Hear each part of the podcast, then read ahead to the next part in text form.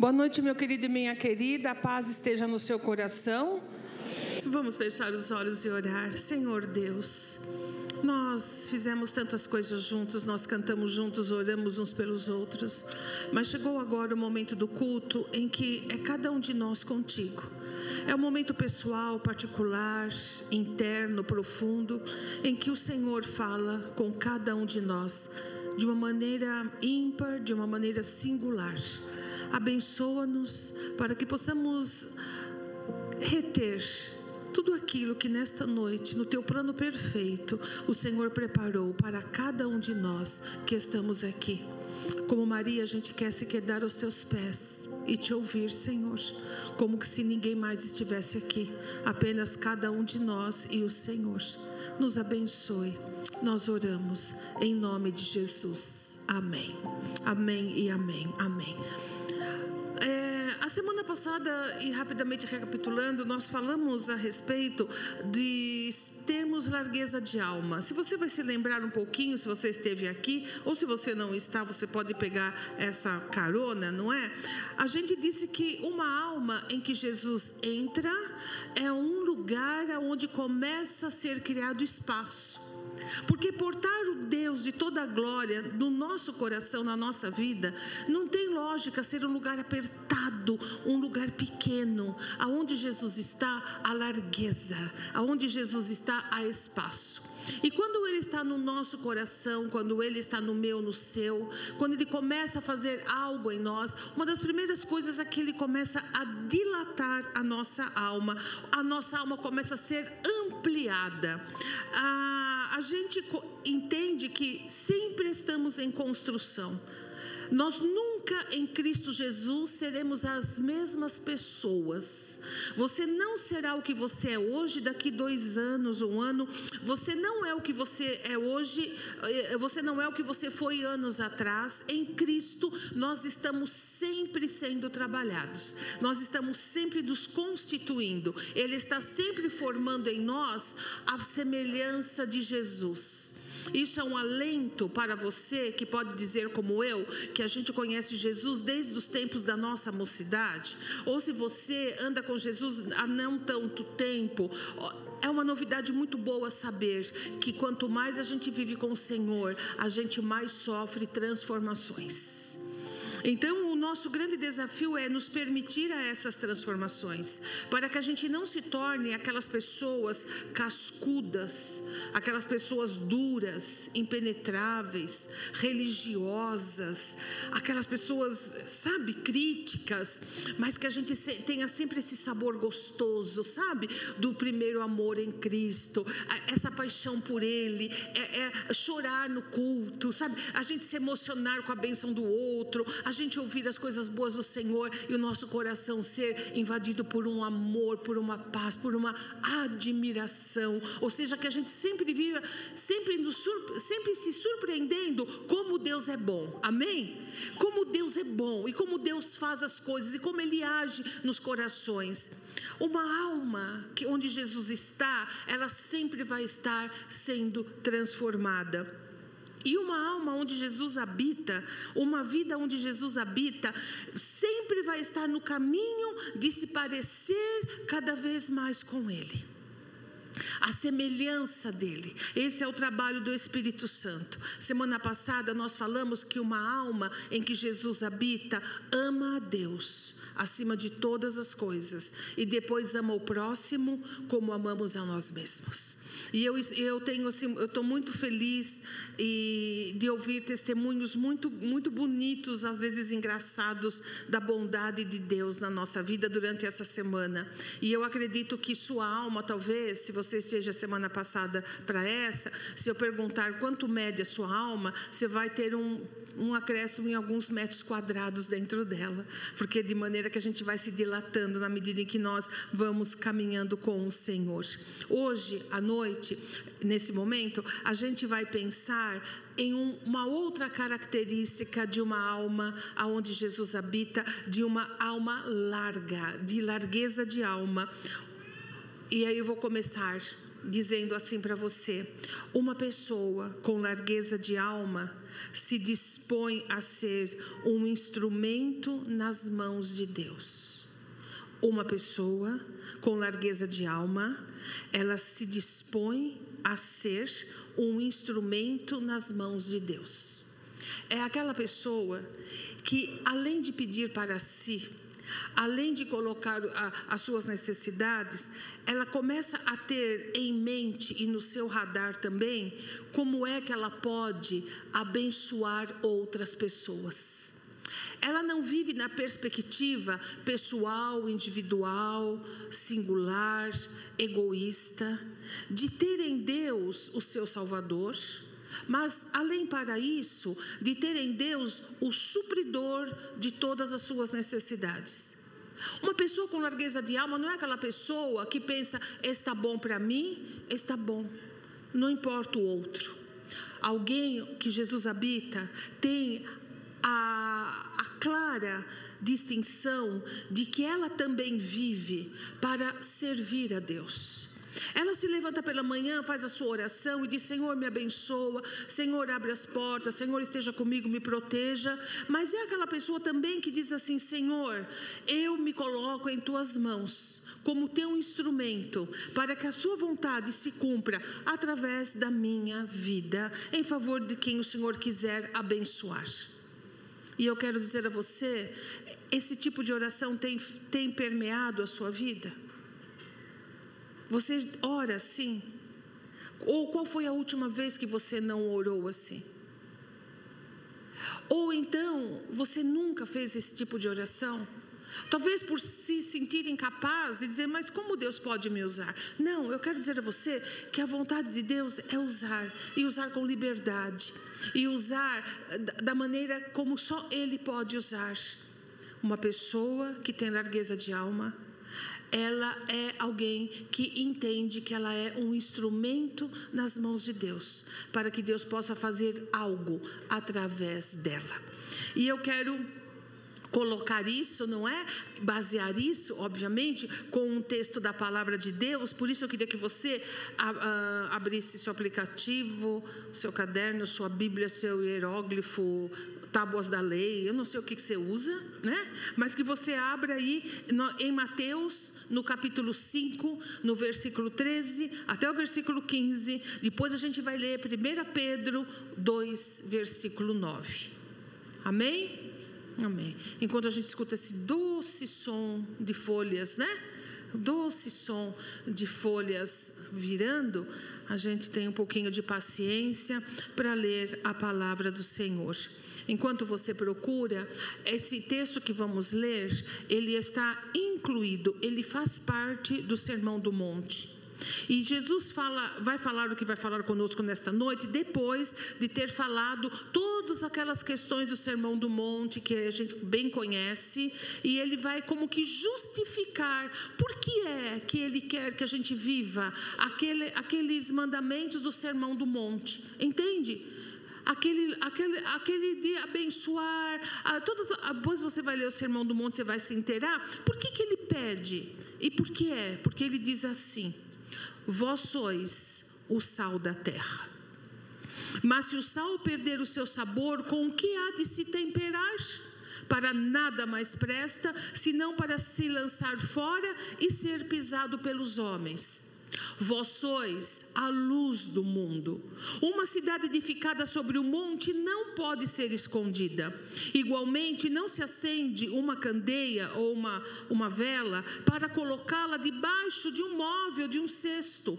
Ao contrário, coloque-se no velador, no, no castiçal, e assim ilumina a todos os que estão na casa. Assim deixai, assim deixai a vossa luz resplandecer diante dos homens, para que vejam as, vo as vossas boas obras e glorifiquem o vosso Pai que está nos céus. Depois nós vamos para 1 Pedro 2,9, que diz assim: Mas vós sois a raça escolhida, o sacerdócio real, a nação santa o povo adquirido para Deus, a fim de que publiqueis as virtudes daquele que vos chamou das trevas para a sua luz admirável. Que coisa bonita que palavras de incentivo que nos coloca, a mim, a você, a você que está aqui nesta noite, quer se aproximar do Senhor, que faz esse contato e diz assim: olha, é esperado, é esta vocação, é o que é dado. Nós somos sal e somos luz. Nós somos um povo, se nós temos Jesus em nós, um povo escolhido, uma nação santa. Mas nós somos tudo isso para a gente anunciar, proclamar, sabe, fazer propaganda das virtudes de Deus, daquele que nos chamou das trevas para a sua maravilhosa luz. E eu quero agora caminhar com você, que você caminhe junto comigo. Como é que numa vida prática, como é que no nosso dia a dia, como é que essa teologia, ou seja, esse conhecimento, como é que esse conhecimento salta da Bíblia para dentro das nossas vidas? Para a sua segunda, para a minha terça, para a quarta-feira do outro. Enfim, como é que isso toma corpo em nós? Como é que do conhecimento teórico isso se vai para a nossa prática? Como é que a gente pode, como Jesus Cristo diz, é, deixe a sua luz, é, é, sabe, é, deixe, permita que a sua luz brilhe, permite que você salgue, permite que você dê sabor. Como é que isso acontece? E eu queria que você me acompanhasse em alguns pontos que vai dar para mim e para você uma luz para a gente entender isso. A primeira coisa, para que a gente possa ser um instrumento nas mãos de Deus e sabe o que significa ser um instrumento nas mãos de Deus entre tantas coisas? É, em primeiro lugar, que a vontade de Deus seja feita. E em segundo lugar, é que tanto eu como você, nós podemos nos tornar a resposta de oração de outras pessoas. Você pode entender isso? Você pode se enxergar como a resposta de Deus para outras pessoas respostas de orações que são feitas. E quando nós nos permitimos ser instrumento de Deus, nós nos tornamos isso. A resposta de oração de outras pessoas. A primeira coisa que nós precisamos ter para que isso aconteça é nós temos que ter disponibilidade. Nós temos que estar disponíveis para que Deus nos use como Ele quiser usar. A gente precisa ter disponibilidade para Deus. Mas agora eu quero perguntar para você uma coisa: como é que a gente pode servir a Deus, estar disponível para Deus? Porque quando a gente pensa em disponibilidade, quando eu falo assim para o meu marido, bem, passa no mercado, traz tal coisa, ele fala assim: olha, eu só vou estar disponível a tal hora, se der tempo eu faço. É a resposta que eu mais escuto. Né? Então, já nem me magoa mais, viu, meus irmãos? Já tá, já estou curtida, não tem problema. Eu entendi, quer dizer, ele só vai ter tempo, esse momento, e se der tempo, ele vai fazer. É o que ele tem disponível para aquele dia. E eu penso assim: como é que eu posso viver isso em Deus? Deus tem tempo, ou seja, eu tenho tempo para estar disponível para Ele. Senhor, eu estou disponível para o Senhor de tal a tal hora, de tal, só domingo, na hora do culto. Aí eu estou disponível para Deus. Fora isso, Senhor, não conta comigo, não, porque eu tenho muitas coisas para fazer. Ou então, a gente, quando pensa estar disponível para Deus, fala, querido, você pode pegar alguma coisa, você pode me dar isso, me dar aquilo, tal. O que, que eu posso dar para Deus que Deus precise? Sabe, Ele criou tudo, Ele tem tudo. Falta a Deus sabedoria? Não. Falta a Deus conselho? Você se aventuraria a dar conselhos para Deus? Falta alguém para ensinar Deus a fazer alguma coisa? Não. Não, Deus não é passível disso, porque Ele é Deus, Ele é o Todo-Poderoso. Não há nada que eu possa dar para Deus. Davi falou assim: Senhor, se o Senhor se agradasse e se satisfizesse o seu coração, os novilhos, todo, todo esse cerimonial que a gente oferece, eu daria rebanhos e rebanhos e rebanhos. Mas o Senhor não se satisfaz com isso. O Senhor se satisfaz com um coração contrito, contrito na tua presença. O que nós podemos dar a Deus é isso, é o nosso coração, é a nossa vida, a nossa disponibilidade é essa. Eu estou aqui, Senhor, minhas 24 horas, o ar que eu respiro, tudo é teu e está disponível nas tuas mãos. É nos levantar pela manhã e ter essa consciência que Deus pode fazer algo através de nós naquele dia que alguma coisa pode acontecer e a gente pode ser a bola da vez de Deus. Já pensou nisso? A bola da vez de Deus. E é você que ele vai usar, é a mim que ele vai usar. Esteja disponível para Deus. Sua vida é dele, o ar que você respira é dele, tudo é dele. Esteja disponível para o dono de todas as coisas. Em segundo lugar, dentro da disponibilidade, nós temos também, se a gente quer agradar o coração de Deus, a gente tem que estar disponível para Deus, para fazer o que Ele quer, então a gente tem que estar disponível para o nosso próximo. Olha, a obra que Deus tem na terra é abençoar pessoas, é ou não é? É essa obra. Não se fala de evangelho, não se fala de Jesus, sem não se falar do ser humano, porque Jesus morreu pelo ser pelo humano. Então não tem como. Então estarmos disponível para o nosso próximo, ou seja, estarmos prontos para para o próximo, para a vida. A começar daquele que divide seu cobertor, seu travesseiro, aquele que divide a sua casa com você, aquela pessoa íntima do seu relacionamento mais próximo, depois da, daqueles mais íntimos amigos, parentes, e, e vai indo, e vai indo. E, ou seja, todos aqueles que esbarram na sua vida de um jeito ou de outro, estar disponível para que Deus possa usar a gente como instrumento. Agora, de que forma Deus pode usar a mim e a você? Que instrumento a gente tem? O que a gente pode ter? Aí vem o segundo ponto. Primeiro a gente tem que ter disponibilidade. Depois a gente tem que abrir espaço. A gente tem que dispor, em primeiro lugar, das nossas habilidades. Todo mundo tem habilidade. Amém ou não? Todo mundo. Não existe ninguém que não tenha habilidades, graças a Deus. Nós somos formados e criados à imagem e semelhança de Deus. Todo humano tem habilidade. E se você é bom em alguma coisa, se você é boa em alguma coisa, eu quero dar um conselho: tenha essa consciência e fale: nisso eu sou bom, nisso eu sou boa, eu, eu sou nisso. Você deve ter alguma coisa em que você é. Ai, mas não, eu não posso me vangloriar. Olha aqui, a falsa modéstia é um pecado também. Ela é um tipo de orgulho. Então, a, fala, eu sou bom nisso. Pense naquilo que você é bom. Pense naquilo que você é boa. Chegou na sua mão, você faz. E faz com excelência. Já pensou? E agora eu vou contar um, dois, três, vamos falar. Eu sou bom. Amém? Um, dois, três. Eu sou bom. Eu sou bom. Eu sou boa. E em reconhecer isso, eu não estou pecando. Eu estou valorizando aquilo que eu tenho.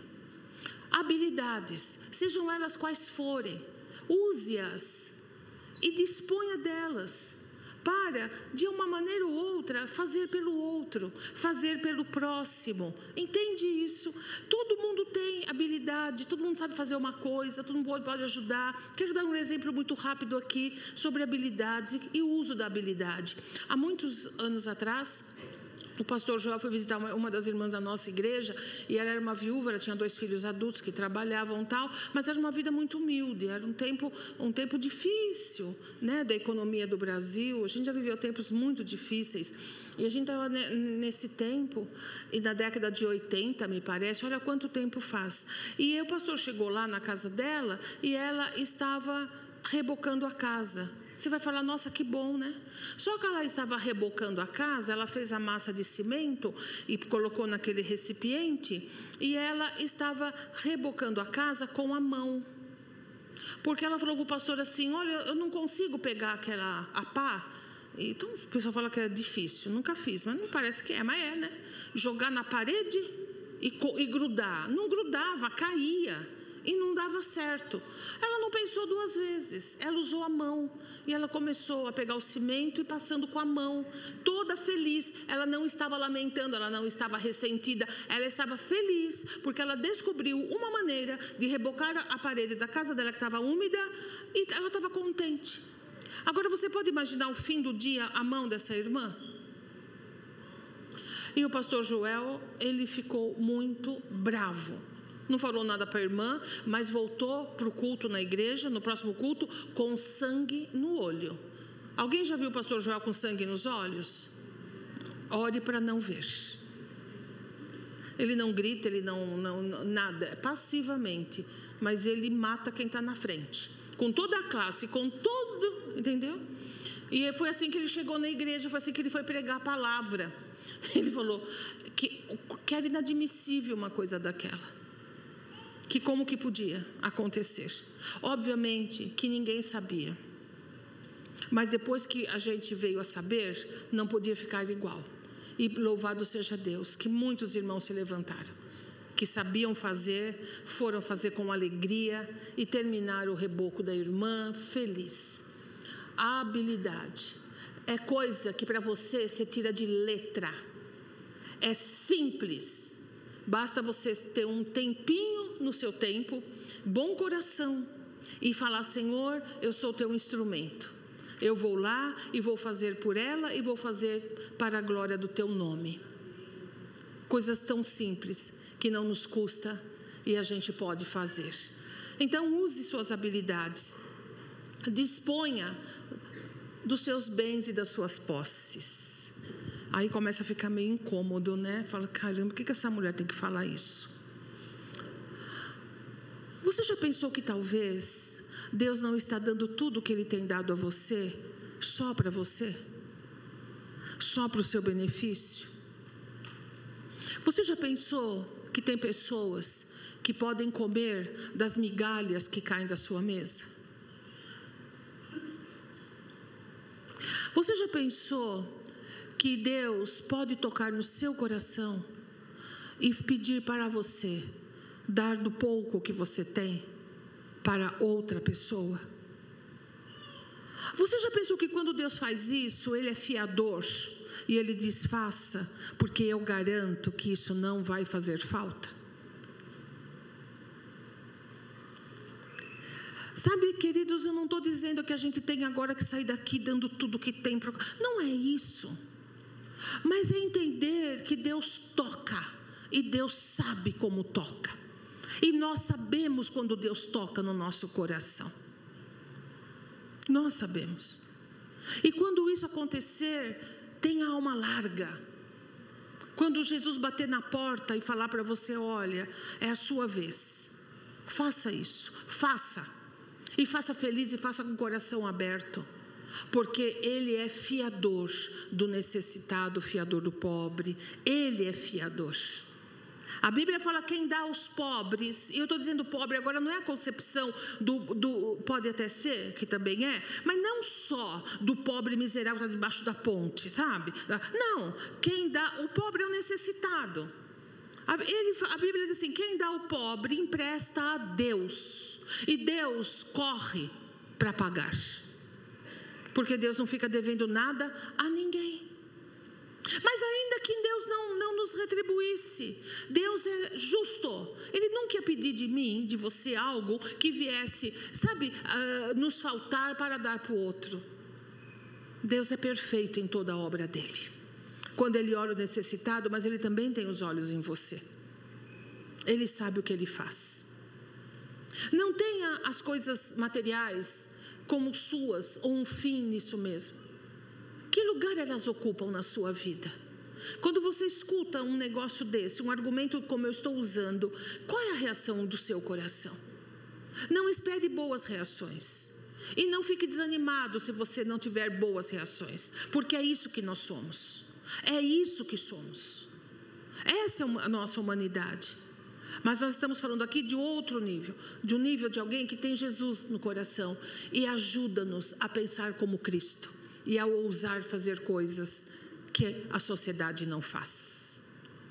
Então é importante, quando você for por exemplo, é, abençoar alguém, não pense na, sabe, não, não, não fique julgando, ah, mas está assim por isso, não compete a você. E a gente vai falar mais um pouquinho na frente sobre isso. Mas suas posses são suas. O Senhor tem dado. Muito ou pouco, não importa. Você está aqui e você está suprido. Mas Ele é Senhor de tudo isso. dispõe as suas posses e fala: Eis-me aqui, Senhor. O Senhor me tocar. E Deus tem que tocar, amém? Porque nós vemos no mundo também humano e há muitas pessoas que distorcem a nossa generosidade e querem nos usar quando nos percebe generosos. É verdade ou não é? Então deixa Deus tocar. Deixa o Senhor te encaminhar. Não vá por si, tá bom? Deixe o Senhor guiar. Deixe Ele fazer. Mas quando Ele fizer, esteja disponível para isso. Ou quando sentir vontade, porque às vezes Deus move a nossa vontade. Às vezes uma lembrança, às vezes, ah, puxa, poderia, vá. Às vezes você abre seu guarda-roupa, até dói a consciência. Você tem tanta coisa. Vá, dê, doe. Se, se, se você sentir isso, fala, não, eu devo fazer isso, faça, faça porque tudo é do Senhor.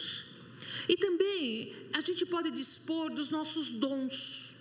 Aí a gente vai para uma outra área, uma área mais espiritual, uma área que, com a ajuda de Deus, Ele nos capacita de uma maneira sobrenatural a termos elementos para abençoar. Aí, no caso, a igreja de Deus. Os dons espirituais e tem dons vocacionais, todos os dons que a Bíblia fala em Coríntios, em Efésios, é para o bem da igreja. Quando eu me disponho a, a, e falo, Senhor, me use, se eu oro, que a Bíblia fala, busque os melhores dons, mas o dom a gente tem que entender que era o, para o bem da igreja. Ainda bem que a Bíblia fala para a gente buscar, porque na medida em que a gente busca ter dons, o nosso coração também é preparado pelo Espírito Santo para a gente entender que se Deus te usar com um dom espiritual, Ele não está usando você para que você seja projetado ou projetada, para que você seja destacado ou destacada. Na verdade, o dom existe para edificação sempre do outro, sempre da igreja. Então, se você quer dons, se você gostaria de ver dons atuando, o que você deve fazer? Ore. Mas entenda uma coisa: a gente é mero instrumento de Deus. O dom espiritual, principalmente o povo pentecostal, que somos nós, não é para promoção pessoal. Fuja, fuja que nem o diabo foge da cruz, fuja de pessoas que arrogam para si dons espirituais para se autopromoverem. Não há nada de Deus nesta pessoa. O que há é uma vaidade pessoal, uma necessidade de se projetar. Mas alguém que é usado por Deus tem a humildade de saber que é instrumento e na verdade, o dom é em favor da igreja, da coletividade, para edificação do corpo. Amém? A gente sabe bem disso, mas é sempre bom lembrar. Ore, peça a Deus que te use com dons espirituais. Você é uma pessoa de Cristo. Fala, Senhor, eu estou aqui. Usa-me na igreja, num lugar tão sensível, num lugar quando muitos de nós a gente vem só para ver defeito só para fazer cobrança às vezes. Num lugar que às vezes a gente se decepciona, a gente é machucado por um ou outro, onde as coisas acontecem. Vamos orar para que Deus nos use. Mas talvez você tenha alguma, alguns dons que não são espirituais e não, não são dons ministeriais, mas são dons. Talvez o Senhor te capacitou com uma capacidade de ouvir as pessoas.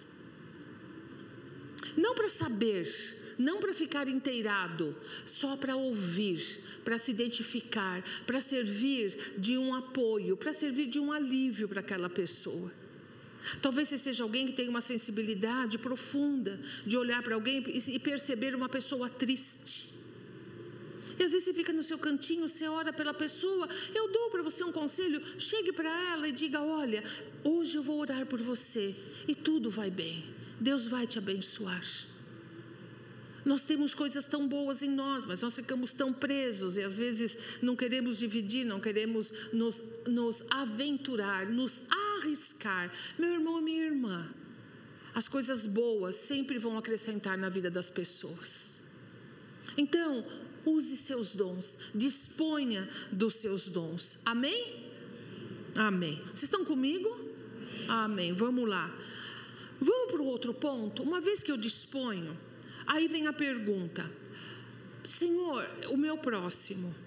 E Jesus ensinou muito bem a gente quem é o próximo, né? E dentro do que Jesus ensina, eu quero reafirmar as palavras do Senhor de uma outra maneira. Não faça seleção. Não faça escolha e não tenha preferência para se dispor nas mãos de Deus para alcançar algum tipo de pessoa. Não selecione, porque a Bíblia diz que Deus faz o sol nascer sobre justos e injustos. A chuva cai sobre o bom e sobre o mal. Deus não seleciona, Deus não faz acepção de pessoas, diferenciação de pessoas. Jesus veio e morreu por todos, por todos. Então a gente tem que seguir os passos de Jesus. Primeira coisa, não selecione por nacionalidade. Não importa de onde veio. Não importa o que é, não importa o jeito, não importa. Não importa se é boliviano, não importa se é chileno, não importa se é europeu, não importa. Não importa, é um ser humano. A sociedade seleciona, a sociedade põe categorias. O povo de Deus enxerga o seu próximo, o semelhante. E é assim que a gente precisa ser. Jesus não viu judeu, Jesus não viu samaritano, Jesus. Não. Jesus via homens e mulheres. Então a gente tem que ser assim, meu irmão, minha irmã.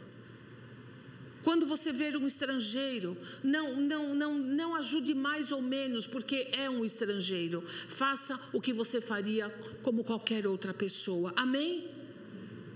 Amém. E esse, e esse tipo de, de conduta cristã vai ficando cada vez mais necessário nos dias que nós estamos vivendo. Acredite-me.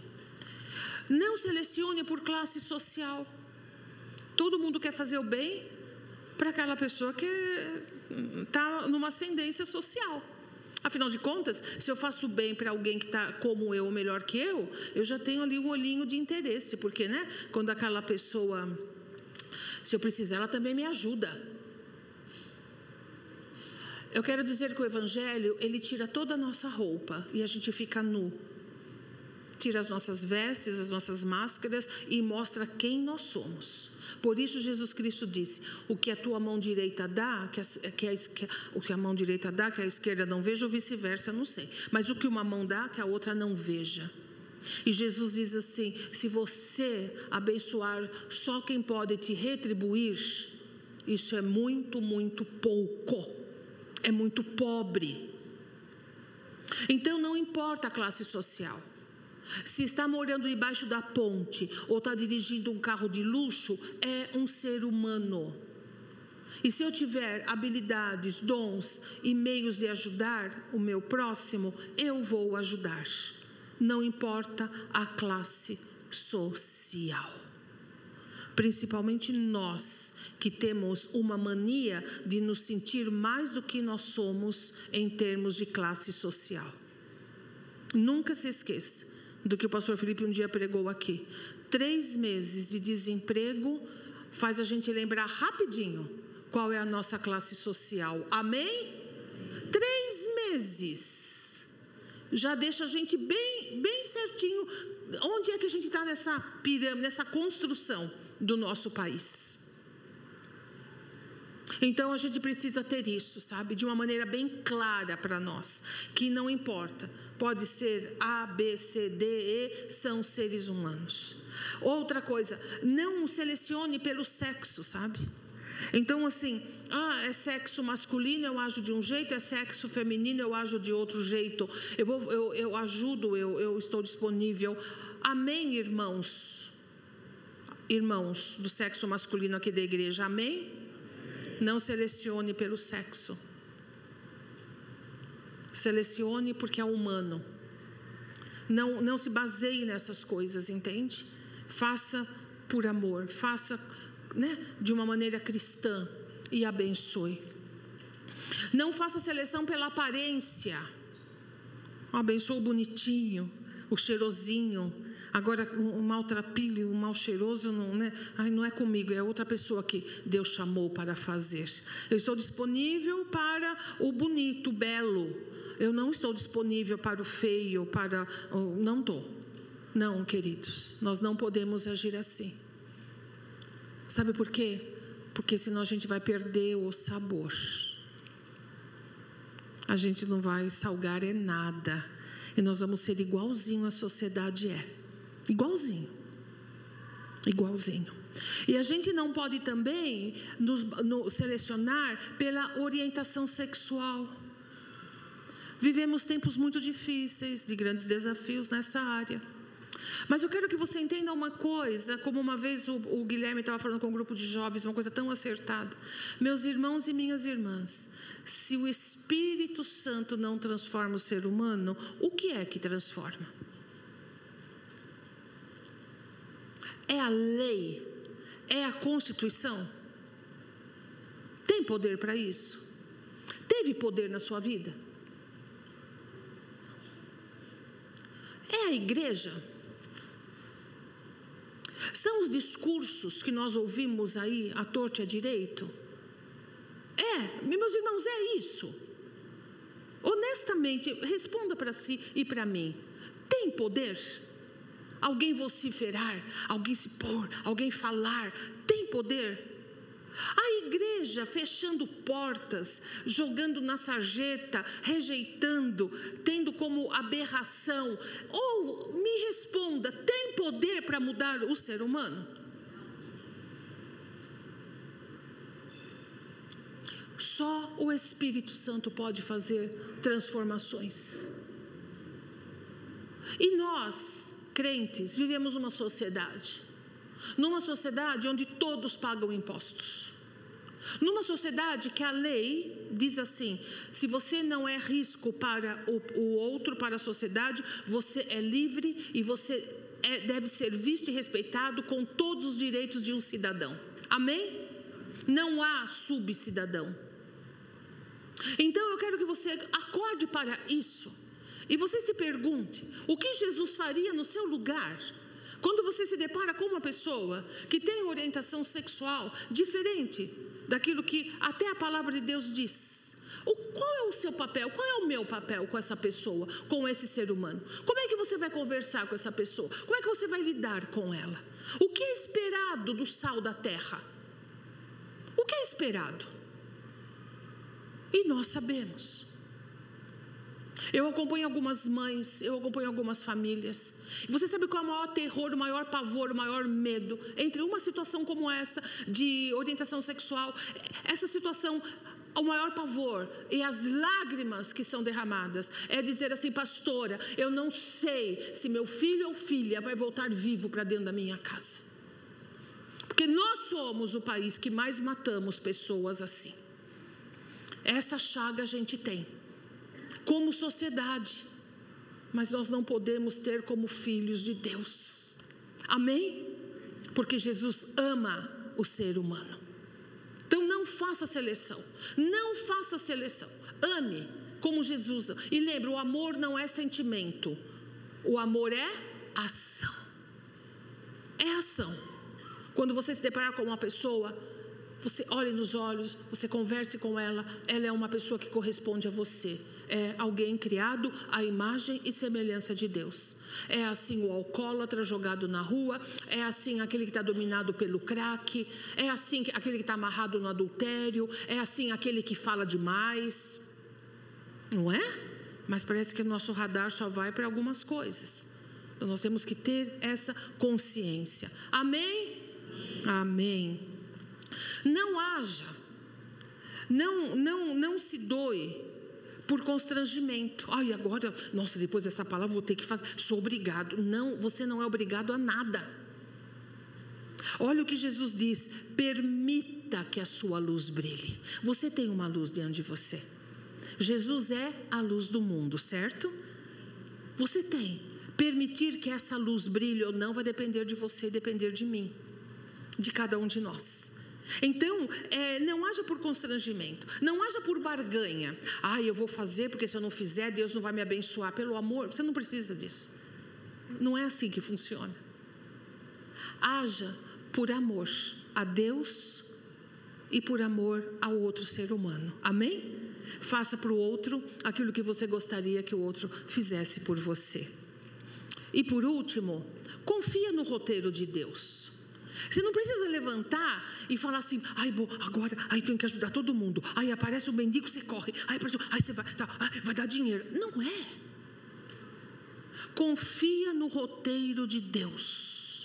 Levanta Fala, Senhor, esse dia é uma tela em branco, eu estou aqui, abençoa meu dia, abençoa minha vida, abençoa lá no meu trabalho, ponha tudo em ordem, me ajuda. E, Senhor, eis-me aqui para viver a minha vida, e se na tua vontade o Senhor hoje quiser abençoar alguém, eu estou aqui. Simples, acabou. É aí que acaba a sua parte. Aí entra a parte de Deus que promove encontros, que promove situações, e você vai saber que Deus preparou. Amém? Não vai inventar de ir na frente de Deus. Não vai ser a quarta pessoa da Trindade. Amém? Só tem três: Deus Pai, Deus Filho e Deus Espírito Santo. E não tem você. Então não vai você na frente, não vai. Vá no mover de Deus. Porque é assim que as coisas funcionam. Amém? O resultado disso, nós seremos uh, respostas de oração para pessoas. Alguém pode dizer, chegar e falar assim: Meu Deus, Deus preparou essa pessoa. E eu quero rapidamente contar algumas, alguns eventos. E eu vou falar muito da minha vida, da vida do pastor, da vida da minha família, porque é melhor falar da minha vida do que da sua, amém? Ou você quer que eu fale da sua aqui? Eu falo. Se quiser, olha, sou afiada, falo mesmo, que eu conheço vocês, sei de um monte de história. Bom, vamos lá. Nós temos em casa o costume, o hábito, e eu falo aqui, e falo de maneira muito despretensiosa, porque eu vou dizer por quê. Porque todo fim de ano, todo dezembro, nós pegamos uma certa quantidade de dinheiro, eu pego uma, o pastor pega outra. A gente não fala um para o outro o que vai fazer, e a gente sai fazendo. Eu tenho alguns objetivos. Os meus objetivos é dar presentes para as pessoas que trabalham em shopping, que, que pegam bandejas, que limpam a área de alimentação, que limpam os banheiros. Que é essa é, é com ele. O pastor não. O pastor são pessoas que estão na rua, que estão caminhando, que estão pegando alguma coisa tal. Enfim, e a gente vai fazendo. Eu falo muito porque se eu fosse boa, eu faria isso todo ano. E eu faço uma vez só por ano. Eu não sou boa. Tá bom? Dá para entender? E faço, e fazendo. Um belo dia, nessa época do ano, chega o pastor Joel chorando em casa, chorando. Falei, meu Deus, o que aconteceu com esse homem? Falei, meu, o que foi, não sei o que, chorando. E ele contou a história porque que ele estava chorando. Ele disse que estava vindo de, da, vindo de, casa para a igreja, ou vice-versa, e ele passou pelo Cambiri, é, faz o caminho lá por dentro do Cambiri. E ele viu um senhor pegando latas de alumínio no lixo. E ele falou, olha, é uma boa hora, para ele que eu vou dar um presente. Ele parou o carro e se aproximou dele depois e falou para ele: Olha, isso aqui é um presente para o senhor, um presente de Natal. E o pastor falou que o homem ficou parado, ficou branco, não entendendo, que ninguém entende, não, é? não entendeu. Pastor, não é para o senhor, eu estou passando aqui e tal, eu quero dar esse presente para o senhor, tudo. E aí depois, o homem olhou para ele e falou assim: ficou muito, muito admirado. E ele falou assim: O senhor sabe, esse mês eu, eu, eu, recebo aposentadoria e eu tive que gastar mais com remédio e me faltou dinheiro para casa, para comida e tal, e eu estou pegando latas para vender. E ele parou, olhou para o pastor e falou assim para o pastor: O senhor é um anjo. E isso quebra o coração da gente. Um outro dia, recentemente, meu marido maravilhoso e lindo arrumou para mim, as, eu tenho duas máquinas, uma de lavar roupa e uma de lavar louça. Quem tem máquina de lavar louça? Você tem, irmã? Você que não tem, você comece a orar e falar: ponha, Senhor, põe fogo na cabeça do meu marido, brasa viva. Ele não sossegue enquanto ele não me comprar uma máquina. Ou então você dá um jeito de você ter a sua, porque é uma benção. E ele estava arrumando lá com muita dedicação tudo, a, o encanamento tal, a gente tem pouca vazão de água, enfim, uma bagunça. Ele lidou o dia inteiro com aquela coisa. Aí no fim dele falou: ah, eu, eu preciso ir na Sodimac, ali em Suzano. E a gente mora meio longe, né? Eu tenho que buscar lá. Aí, ah, tá, então foi. Foi. Aí volta, ele fala: Você não acredita bem. Eu falei: O que, que foi? Eu tô lá cansado, cansado, já me estava cansado, só para comprar. Aí ele tá lá arrumando as coisas. Aí chega uma pessoa para ele, uma, uma mulher, e fala assim: O senhor é pastor Joel? Imagina. É, ela falou: Pastor Joel, o senhor é resposta de oração. Eu estava a semana inteira pensando no senhor. Aí o pastor falou que pensou com, com ele mesmo, falou para mim, eu só, falou, Senhor, eu só vim comprar um rabicho. eu só vim comprar um rabicho, eu estou tão cansado. Eu quero voltar para casa, eu quero. Entende? E conversaram ali, foi uma bênção. Sabe? Você às vezes é resposta de oração, no momento que você está cansado, que você está com um monte de problemas, mas você é a resposta de oração de alguém, e se você tiver disponibilidade, você vai ser mesmo para valer. Eu quero dizer, há muito tempo, agora, uma coisa mais antiga, muito tempo atrás, passou um carteiro na minha casa e ele bateu na porta e era fim de ano, né? Ele pediu gorjeta. Eu tinha muito pouco dinheiro para ele naquele dia. Eu dei o que eu tinha. Eu falei, olha, é o que eu tenho, tal. Não, tá bom. Eu falei, olha, Deus abençoe você, tal. Eu fechei a porta e vai o carteiro. Minha casa era, a minha rua era um pouquinho subida assim. Eu acho que deu tempo dele chegar lá em cima, porque demorou um pouquinho. Ele, aí daqui a pouco escuto bater na porta de novo, era o carteiro. Aí eu peguei, abri e falei, esqueci alguma coisa, né? Tem que entregar. Ele falou, não, eu só voltei para falar para a senhora, muito obrigado. Eu falei, mas obrigado do quê? Quando a senhora falou, Deus te abençoe, alguma coisa aconteceu dentro de mim e eu quero agradecer a senhora.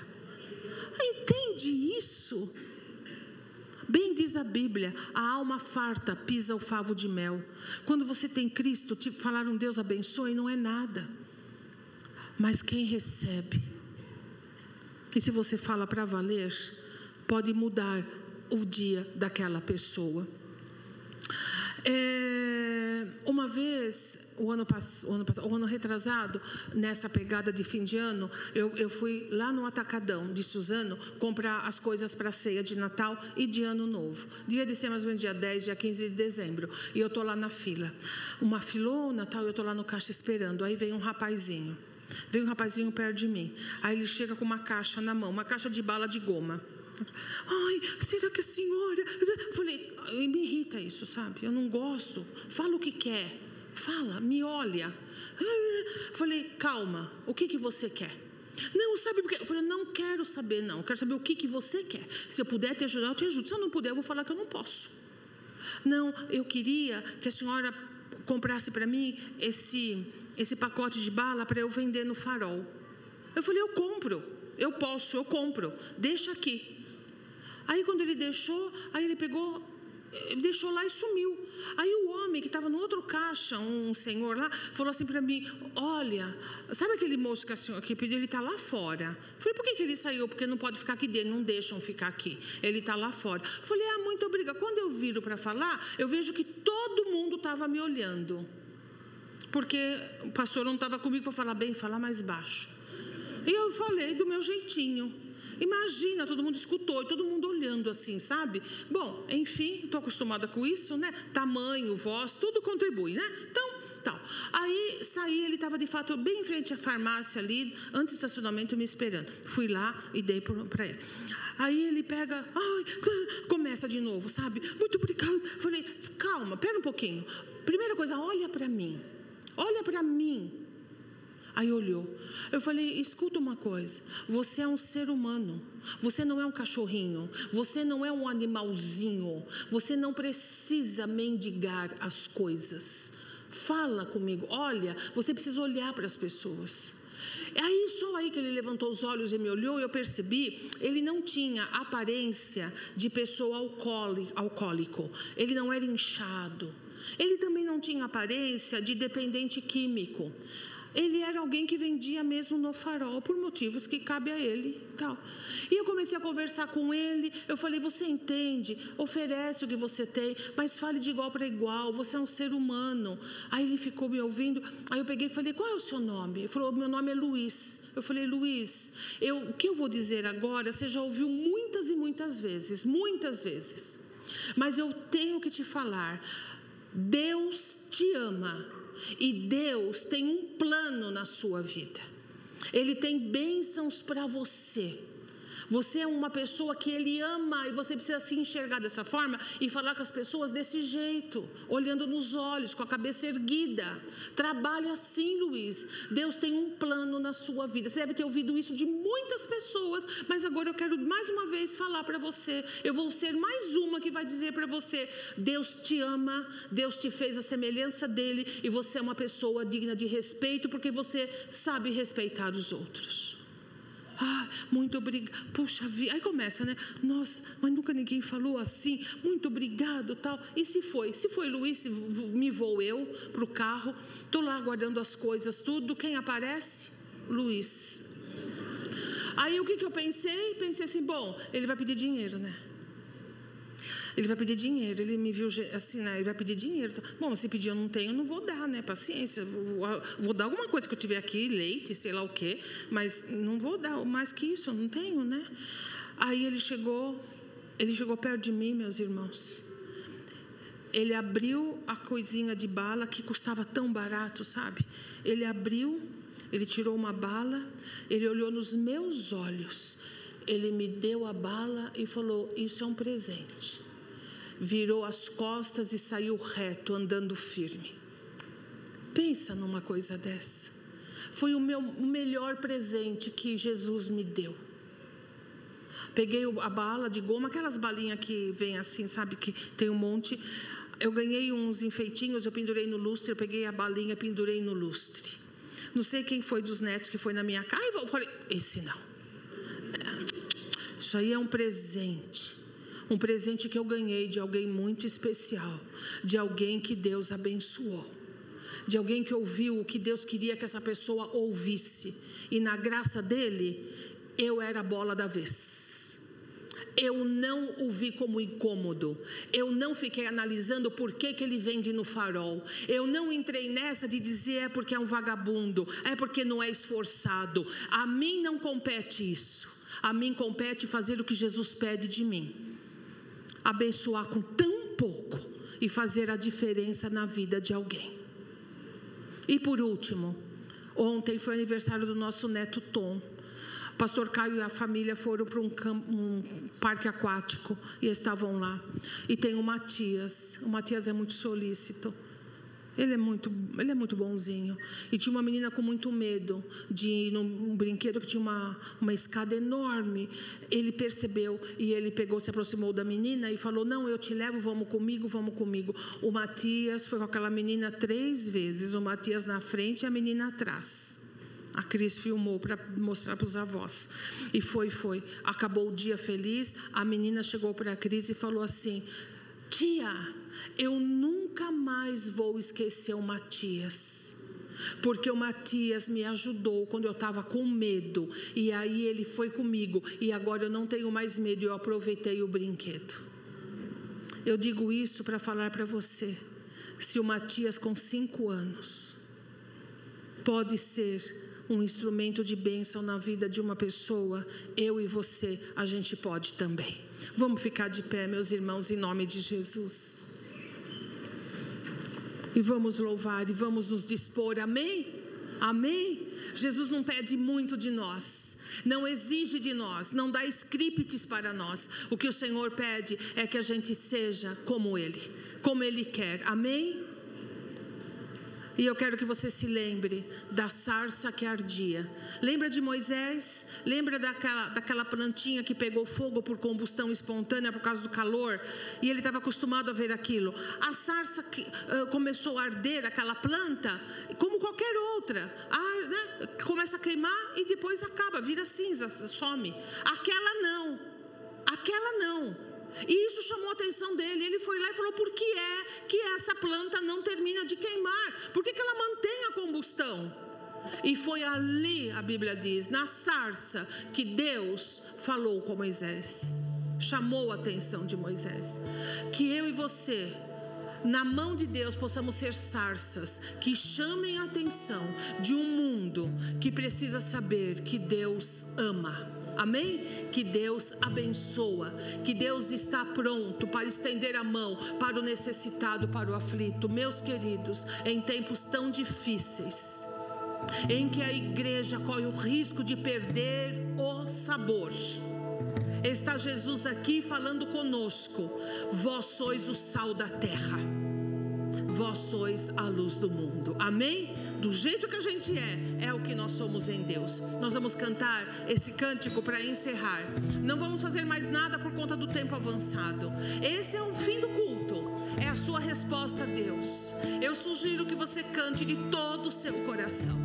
Eu sugiro que você se ponha mesmo nessa letra, que você se ponha em Deus e você faça um propósito de Deus. Eu terei uma alma larga. Eu terei, eu serei disponível, eu estarei aqui para abençoar o meu cônjuge, a minha família, meus filhos, meus pais, meus primos e, e caminhar por todos e deixar bem claro e dizer assim: Deus ama você. E isso só está acontecendo por conta desse amor. Amém? Vamos cantar, gente, de todo o nosso coração. É assim que nós vamos encerrar esse momento na presença de Deus. Amém.